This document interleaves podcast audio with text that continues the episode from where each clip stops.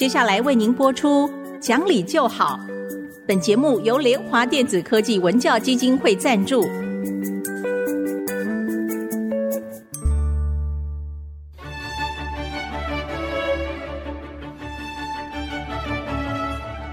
在日常生活当中，人们的不理性行为经常是隐藏在看似理性的包装和掩盖之下，很难被察觉。凡事讲理，所有事情就会简单的多。讲理的必要条件就是丰富的尝试。请听红兰教授主持的《讲理就好》。这里是爱惜之音竹科广播电台 FM 九七点五，各位听众朋友您好，您现在的收听的节目是讲理就好，我是红兰。听众朋友好，我是田丽云老师好，田老师好，老师，我看到您的一本书啊，我特别留意这本书，一方面是它的名字，一方面是其中的一位推荐者。这本书叫做《学习要像加勒比海盗》。啊，然后我看到推荐者里面，你说黄春明老师啊、曾部长啊，或者严长寿先生，那都他们经常推荐好书。我看到这个音乐创作人方文山也推荐，我想说那就表示，哎。这一定有特别吸引人的这个，包括一些比较平常不太服一般管教的人啊，创意十足的人也会有兴趣。所以为我们介绍这本书好不好？其实这本书啊，我觉得家长很可以看一下，是因为现在快要放暑假了啊。那很多的孩子呢，并不是很适合学校的教育。嗯，可是你不适合学校教育没有关系，也就是这本书一直要告诉你的。他说学校教育不重要，可是教育本身很重要。你一定要是受教育，你才会有前途嘛。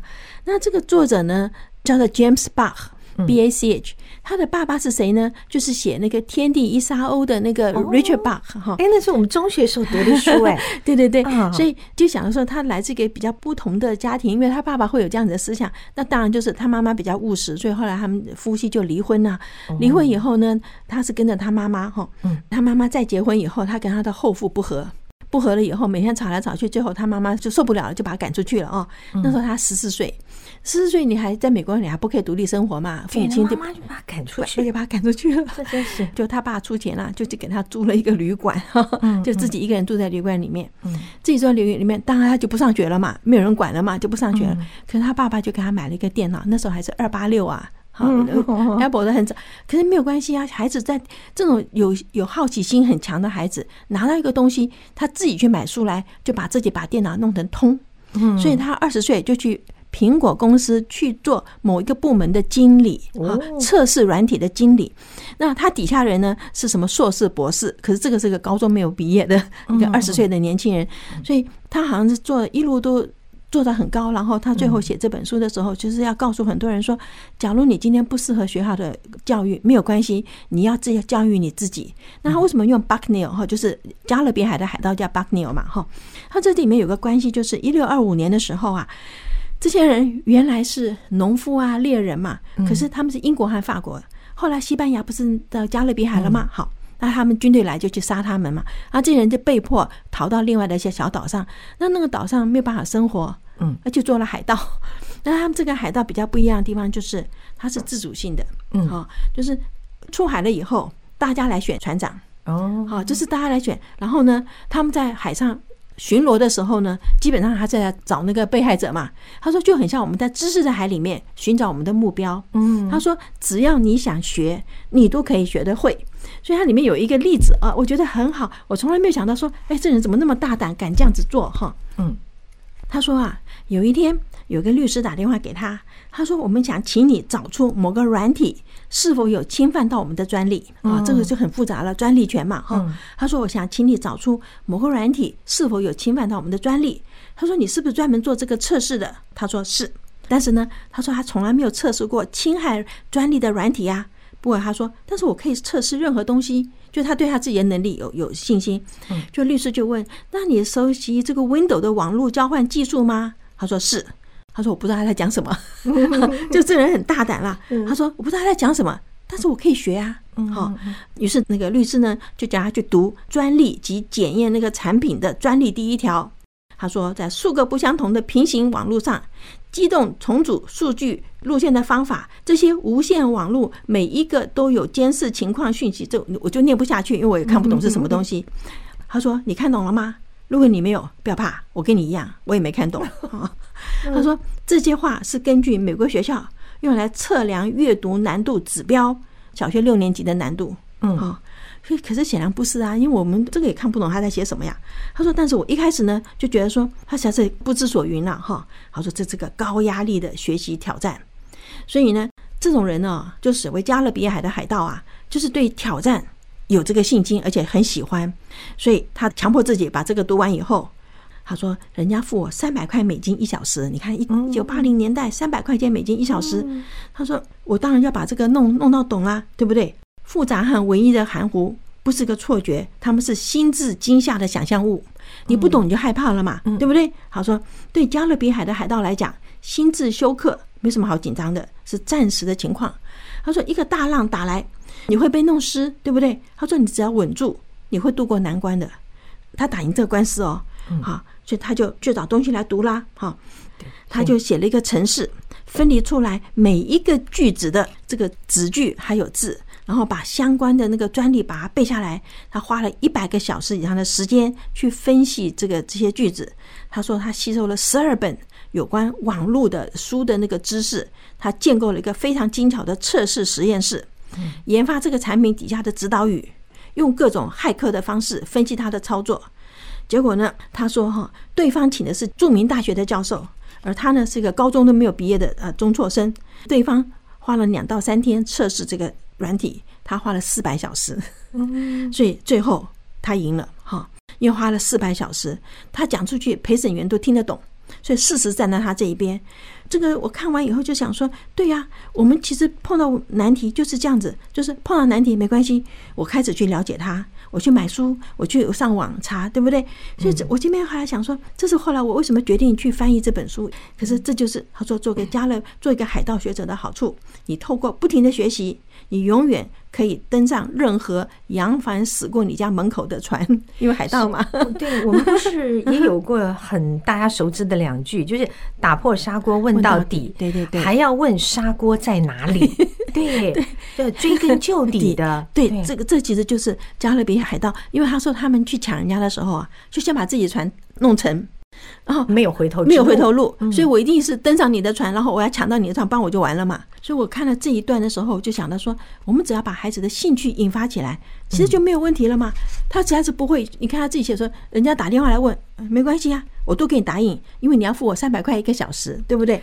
所以，其实要先培养孩子们不要推脱问题，对对对，就是这样子。那所以父母亲可能从小是不是就要开始每一件事情自己要去追踪这个孩子有没有做到最后的结果，对，让他养成习惯，对哦，对。所以你看，这黄正明写这个序的时候，他里面讲了一个东西，我觉得非常的对哈。嗯，一个三岁的小孩子在外头玩疯了，要去上厕所要大便，对不对？那厕所没有卫生纸，自己又没有带，那怎么办呢？好。这个小孩子就把身上的那个 T 恤的袖子撕下来了，解决了这个问题，对不对？回家以后，妈妈看到他 T 恤少了一个袖子，盘问之后，小孩子就挨打了，对不对？啊，他说原因是一件好好的衣服怎么可以破坏掉？嗯，可小孩子觉得冤枉，哭得很伤心。好，然后一哭，妈妈再打，对不对？他不是更冤枉了吗？他说黄正明说，要是这个妈妈能够换个角度想，他就觉得说，哎呀，我的孩子真聪明啊，碰到了困境。他会想出解决的方式，哈。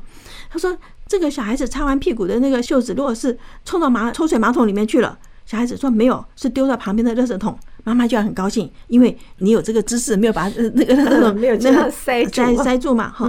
如果妈妈如果能够再说啊，你要是把另外的袖子也拆下来的话，那你就不会像刚刚回来的时候一边有一边没有，好像被人家笑，对不对？”意思就是说，好，你这是教训，以后就要在卫生纸要带在身上啦。然后呢，你这边就是扯掉了，把另外一边也扯掉，你可能是个新式的衣服啊，新潮的衣服，对不对？那就没有关系了。这个父母亲的态度，如果是这样子的话，孩子以后就敢去创造。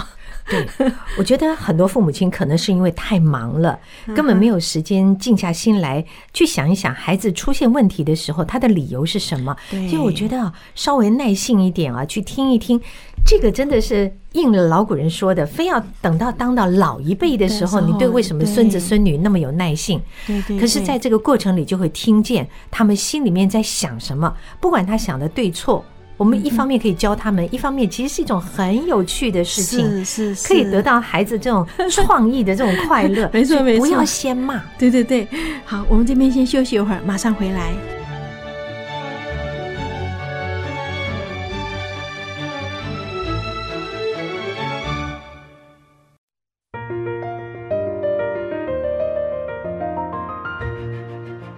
欢迎各位再回到讲理就好的节目，我是红兰老师。今天为我们介绍的是他翻译的一本书啊，叫做《学习要像加勒比海盗》。嗯，对。那刚才有讲了这个例子，让我们知道什么叫做加勒比海盗。就基本上简单说，就是要有破釜沉舟的决心，要追根究底的找到答案。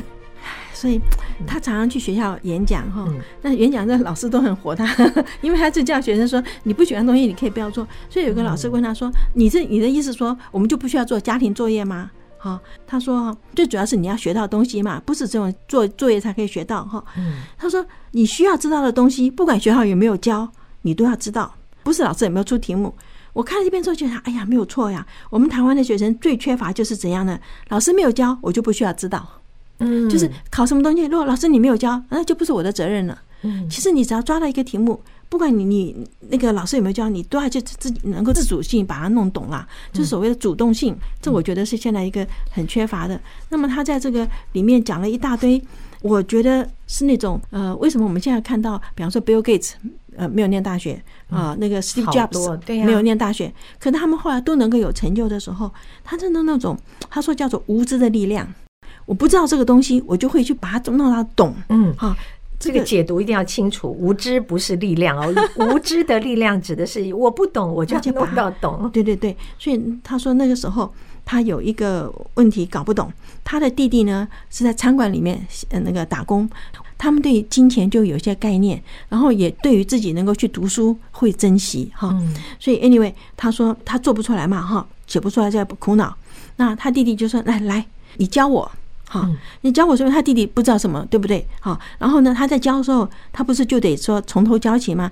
那在教人家的时候，就是要教学相长，对不对？嗯。结果他就找到新的解释的方式，就写完了这篇论文。然后他为什么说无质力量？就是假如我知道了，我我就不会再去找新的东西，轻忽了，轻忽。对，但是因为我不知道，所以我就会我为了要教他，我就去找了很多的东西，那就把这个呃问题就解决了嘛。哈，所以很多这本书里面有很多很多的地方。我觉得，比方说，他某些地方哈，还是会有一点那种，因为他不是正统出来的，所以他一直要讲说我在 IBM 做事，我在哪里做事，我去卡内基梅隆演讲，我去哪里，好像那种要吹牛。我看了说其实是不必。后来我了解，因为这种就是自卑变自大，啊，因为你不是这种好学校出来的，那你就要告诉人家说，你看我不是，可是我现在也做到了你的那个，有一点点这样子。我们现在生活里面看到蛮多呢，嗯，好，那也是啊。整个社会还是很在乎你是哪个学校毕业的。其实你就是真的想说，你学历真的不如你那个力量的力，学历你你有多好的能力那就好了嘛，嗯，对不对？所以他说他曾经非常害怕不够聪明。那这一点就是我们看到很多学生是怕自己不够聪明。他说这个恐惧会吸取我大部分的精力，而这个精力本来可以放到我的学习里面，使我变聪明的。啊，然后他说，因为他害怕不够聪明，使他好斗。你看，就有这样子嘛，对不对？人家如果一嘲笑你，马上就凶起来了。对对，但是也容易使他胆怯。他说，如果一个题目看起来很难，我会把它放在一边不做，不敢面对它，不敢不做，就因为我大脑的灰质不够多。不管他现在多成功，还是受到他童年一些经验的影响，也是我们今天做老师的、做父母亲的，我觉得。这个部分哈，你绝对不要因为孩子今天考得不好去骂他或干什么。分数真的只是评量，而且说实在话哈，这个分数好不好，看你的题目好不好，对不对？你题目做的很简单，我就考得好啊。分数跟你学的东西有没有不是很大的相关？跟老师出的题目容不容易很大的相关。嗯，我觉得这个是这一点是父母亲一定要把它记在心里面的，因为我们每次都会问：哎，今天考多少分？这个考多少分？应该先看一下你题目难不难呢？嗯，题目很难啊，今天你考了五十分就很不容易了。嗯，那题目是放水的题目，你一百分有什么了不起？对不对？哈，讲到这里，我突然岔题一下，我想到一个情况，就是我们现在很多学生的考试是包括大学生用选择题，可是选择题是不让大家动脑筋的。申论题这件事情其实是刺激大家，你必须去思考。你去搜寻素材，关注周边的跟你的专业相关的东西，才能够创造出一个答案出来。对，我们其实是应该鼓励大家多用脑，对，而不应该说我简简单单的选择，选择反而还可以用猜猜的，对。选择会让大家轻忽这些问题，就是你看这种问题用选择题，对，表示它不是什么重要的事情，你知道吗？用选择题的原因哈，这个我曾经跟一个大考中心人辩论过，因为改卷子，他就拿去给机器改，可是我说不对呀，你今天你要知道学生的程度，你不是因为说我为了方便，我今天用这个东西，你考试就是要知道学生的程度嘛。舍本逐末啊！我真的觉得是这样子。我们好像还有讨论过什么要去掉作文，是不是？对对对对对，作文，哎呀，怎么可以去掉？我这时候不得不举大陆 的例子。作文在他们的这个考试成绩里是一件多么重要事，是的，是的，因为它表示你是不是真的有。读了很多的书，不一定是课本呢，就是在你的生活当中，我们是讲要素养嘛。对对，素养来自哪里？最简单就是各种各样的书嘛。对对，那你又不考这个作文，就是没有下笔能力的时候，其实也就没有什么思考能力。对，真的，这个是个危险的事情。我们想。真的要提醒父母亲，我们要自己给孩子大量的去找寻好的读物。是的，你不要限制他的思考，他能看多少书都没有关系。对对对，你知道我孩子那天告诉我说，他们现在找新进来的人哈，是给他三分钟读一个八百个字的文章，嗯，然后叫他讲出心得。我其实现在我们在教这个孩子们说话的时候，也常常是给你一个小故事或影片。嗯，好，你看完之后，从开始组织，你要怎么说这件事？是，你要怎么描述这个事？那有些孩子就比别人说的好很多。为什么？他书读的多，对对，思考就多了。对，这个能力其实跟他沟通能力很有关系。嗯，而现在都是团队，团队里面沟通不良出问题的呀。对，就我们要怎么样让父母亲知道，或者让学校，尤其是教育主其事者知道，这是个极为重要的事情。对，它无关乎你用哪种语言，对，不是说你一定要说中文，一定要说什么英文，而是在阅读的过程里面，他丰富了他的心灵啊，他未来。在解读一件事情的时候，甚至于解读他自己的生命的时候，是都会比别人丰富。是是是，所以这边的时候，我觉得暑假里面让孩子尽量的多看书哈。那如果孩子对学校那种比较僵化的东西不能接受的时候，让他看这本书，让他看看别人是怎么成功的。给他机会，让他找出他最有兴趣的东西，因为他今天就是对电脑有兴趣嘛。然后因为电脑的关系，他必须要读很多的东西。你说他要去测试这个软体可不可用？他说天下没有某一样东西是只有一个领域的，也就是像 Steve Jobs 所讲的，就是跨领域。今天必须要跨领域，所以他读了很多。包括去海边散步的时候，看到那个蜡喷水出来，顺便他说从那边看，诶，为什么是这样子？走出来的时候正好看了一个书店，进去就去翻一翻，就找到了一些东西。然后呢，喷水碰到什么东西会喷水呢？这其实就可以写电脑程式。所以你看，现在很多机器的那个播种啊，机器的收割什么，其实都是因为有这个需求，有电脑的知识，两个人组合在一起，创造出这个新的机器来了嘛？对。这个疫情期间啊，让我们读书啊，不管小学、中学、大学的样，都改变了以前的教室上课的方式。对的，有一些学生不够聪明，他可能觉得他聪明，就是我只要镜头开着。但是你看不见我，我只要人的名字在上面，有没有认真学不知道。那对于大的孩子们，我们只能说，请你们自己去自我掌控自己，自律嘛。可是中学生或小学生还是要还是父母亲啊，你可以在边上陪着，你看看老师跟他在视讯教学中教些什么，对，我们就可以从旁做协助。没有错，没有错。所以我这次跟学生讲，我说我给分数哈，因为我们现在远距了嘛哈，我说我给分数。啊、呃，是看你有没有用心。如果你能力很好，你随便给我打一下，我会给你 B 嘛。可是如果我知道你很用心，而且你每次都有进步，我会给你 A。因为我觉得我们今天学习是使自己更进步，而不是说仗着我聪明，我就马马虎虎混过去。嗯，啊，就是这样。好，老师，现在其实不只是暑假，从现在疫情这个时间开始，孩子们应该都要多阅读。那您觉得，比方我们让孩子。一个月当中读个两本书太少，可是他他还有功课，还有其他的，我们就说不要给他太大的压力的话，他能够轻松愉快的。你知道，孩子碰他喜欢他喜欢的读的书，他就会一直读下去。最主要是有没有找到他的兴趣。所以像就是 James Bach 来讲哈，他就是说，他每次碰到问题的时候，他就去外面散步。你碰到问题的时候，绝对不要在那边拼命思想，去外头走路。你走路的时候就会哎。欸看到树叶有什么掉下来？那个拉为什么会喷水？什么什么？他说就使你的思想就跳出原来的框架。嗯，你跳出来以后，他说加勒比海的海盗嘛，我碰到兴趣我就去追，对不对？所以他就会暂时把他东西放下来，他就去读这个东西了。那这东西如果是有他兴趣，就一本接一本，所以他一个礼拜可以读他七本书，一天有读一本啦。那你说，哎，我们怎么可能读这么快？他说这里面如果你有兴趣，你可以读得快；你没有兴趣，三天才读一页。哦，所以老师给了我们一个 range，就是说他有可能一个礼拜可以读到七本。那也就是说，父母亲不要担心他们看了太多课外书，他可以大量阅读，对，只要他喜欢。而且现在在我们说在二十一世纪，没有什么叫课外书哦，因为知识是相通的。你所谓的课外知识越广，你读课本就越轻松。嗯，因为我们今天读书其实就是建构我们的架构，就是叫 schema。你 schema 知识吸引知识。这句话很好，知识吸引知识，所以他说你就是看别的东西。他就我我去看这个拉，跟跟我现在要解的解这个问题没有关系。可是他这样固定时间喷水，那跟我要做的那个 很相似，就找出来了这个解决的方式。所以是激起孩子对万事都好奇的这种兴趣，然后让他们从书里面先去寻找。是的，是的，哈。嗯，好，那今天就跟各位谈到这儿。听众朋友，如果想重听今天的节目，可以上 IC 之音的 Podcast。那我们下期再会，再会。